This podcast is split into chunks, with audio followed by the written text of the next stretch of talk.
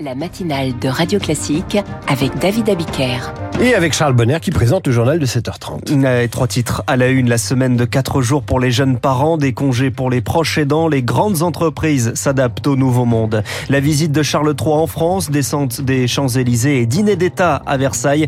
Et puis un opposant russe met en scène du Wagner à, du Wagner à Bastille.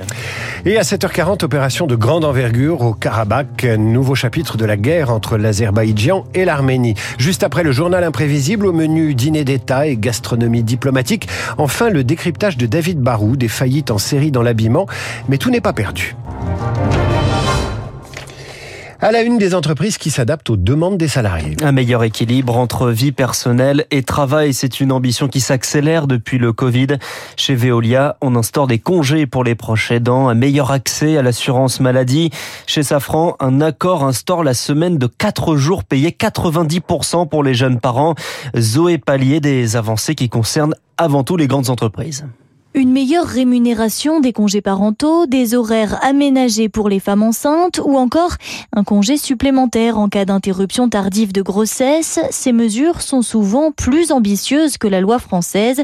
Vincent Maquis est directeur des affaires sociales du groupe Safran. On traite de sujets qui ne sont pas traités en tant que tels par euh, les dispositions euh, légales ou réglementaires. C'est le cas des absences, par exemple, pour euh, le ou la conjointe d'une femme qui est dans un parcours PMA. Ça nous permet, à travers des mesures comme ça, de coller aux évolutions, aux attentes de la société. À terme, ce plan doit aussi bénéficier aux salariés des usines Safran au Vietnam ou au Mexique. Partout, les entreprises ont intérêt à ménager les jeunes parents, explique Benoît Serre, vice-président de l'Association nationale des DRH. On peut imaginer, un, qu'ils les fidélisent et deux, que lorsqu'ils sont au travail, ils sont plus performants parce qu'il y a une partie de leurs problématiques euh, personnel qui est résolu, c'est positif tout ça. Mais ça pose une question. Finalement, des grandes entreprises se substituent à la solidarité nationale pour compenser les carences des États. Et ces dispositifs coûtent plusieurs milliers d'euros. Le risque est donc de creuser les inégalités entre les salariés des grands groupes multinationaux et ceux des petites entreprises. La redistribution bénéficie plus, bénéficie plus qu'elle ne coûte à 60% des Français. C'est une étude de l'INSEE. Entre les minima sociaux et les allocations, c'est mécanisme divise par 6 les inégalités de revenus entre les plus riches et les plus pauvres. Et faut-il différencier le SMIC selon le lieu de résidence? Oui, vous répondra Valérie Pécresse, la présidente d'Île-de-France, où les loyers sont plus élevés. Le SMIC serait donc augmenté de 9% pour les franciliens. Un SMIC différencié. C'était le cas d'ailleurs jusqu'en 1968. Et c'est une bonne chose qu'il ait été supprimé. Gilbert Sett est le président du groupe d'experts sur le SMIC. Le premier facteur d'écart de niveau de vie, c'est le loyer. Et dans une simple ville comme Paris, ou dans la région parisienne encore plus, les écarts de loyer sont phénoménaux. Et donc, si on voulait prendre en compte par le niveau du SMIC ces différences, il faudrait faire des milliers de SMIC. On tuerait complètement la notion de salaire minimum. La deuxième raison, c'est que ça va amener les chefs d'entreprise à relocaliser leur entreprise dans les endroits où les loyers sont pas chers. C'est totalement inapproprié comme réponse à ces écarts de prix. Ce devait être la solution pour lutter contre l'inflation, l'autorisation de vendre à perte du carburant. Les distributeurs de la grande distribution sont plutôt opposés. Aucun ne s'est exprimé hier. Total Energy de son côté refuse et restera avec son plafond à 1,99€ le litre. La France n'accueillera pas de migrants actuellement à Lampedusa. C'est le message de Gérald Darmanin qu'il qualifie lui-même de ferme. En revanche, le ministre de l'Intérieur met en avant la coopération avec l'Italie, notamment sur les reconduites. Radio Classique, il est 7h34. Un élève interpellé hier en plein cours. Accusé de cyberharcèlement, placé en garde à vue, les policiers sont venus le chercher directement à son collège d'Alfortville après une main courante déposée par le père d'une fille qui dénonçait des menaces de mort sur Internet. Cette impunité sur Internet est au cœur d'un texte de loi débattu toute la semaine à l'Assemblée nationale. Une loi numérique qui veut notamment supprimer l'anonymat en ligne, ce qui est déjà presque le cas depuis 2004.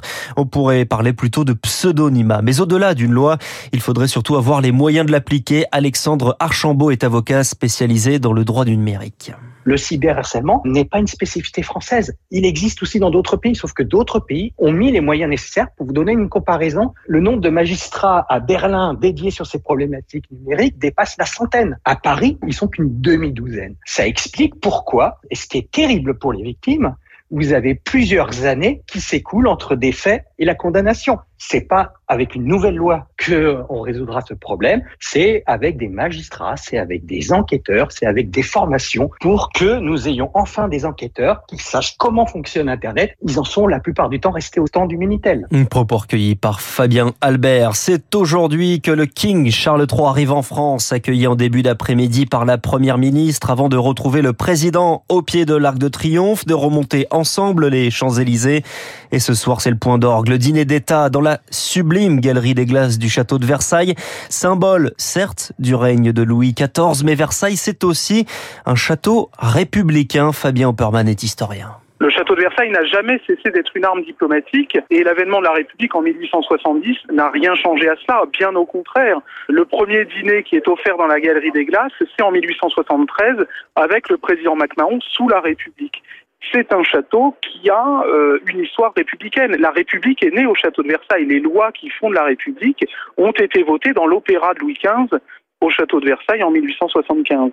Donc, évidemment, dans l'imaginaire public, c'est un château de la monarchie. En réalité, il n'a jamais cessé d'être un palais de la République. Fabien Opperman avec Victoire Fort. Et à 8h15, je recevrai Vincent de Rivaz. Il a dirigé EDF à Londres pendant 16 ans. Et Charles III est devenu son ami. Un opposant russe pour une mise en scène attendue. C'est ce samedi soir à l'Opéra Bastille. Une mise en scène de Lohengrin de Richard Wagner par Kirill Serebrennikov, opposant de Vladimir Poutine, condamné à de la prison en 2020, réalisateur, metteur en scène au théâtre et donc pour la première fois à l'opéra. Lauriane Toulmont, vous l'avez rencontré pour Radio Classique. Au fond de la scène, un immeuble effondré. À à Jardin, des barbelés. Au centre, des hommes blessés, amputés, sonnés par la violence d'une attaque. Et Elsa, l'héroïne, en plein délire sur son lit d'hôpital. C'est la guerre qui est au cœur du Lohengrin de Kirill Serebrennikov et qui résonne avec l'actualité, l'invasion de l'Ukraine par la Russie. Cette guerre terrible, criminelle, je n'arrête pas d'y penser. Cette guerre et en général la souffrance des gens, leur frustration, leur traumatisme, tout ça m'a fait créer cette version de Lohengrin. Ce n'est pas seulement une guerre criminelle contre l'Ukraine, c'est aussi une guerre suicidaire de la Russie. Ils ont détruit le concept même de futur. c'est très dangereux. Si demain n'existe pas, c'est l'obscurité. Depuis le printemps 2022, Kirill Serebrennikov a quitté la Russie et vit à Berlin, en exil sans regret. C'était la bonne décision. J'ai envie de dire aux gens, soyez honnêtes avec vous-même. Faites de votre mieux pour sauver votre vie. Ne vous sentez pas coupable, mais sentez-vous responsable de tout ce qui se passe autour de vous. C'est ça la position de chaque artiste. Alors, euh, vivons aujourd'hui, dans le moment. Carpe diem, comme disent les gens.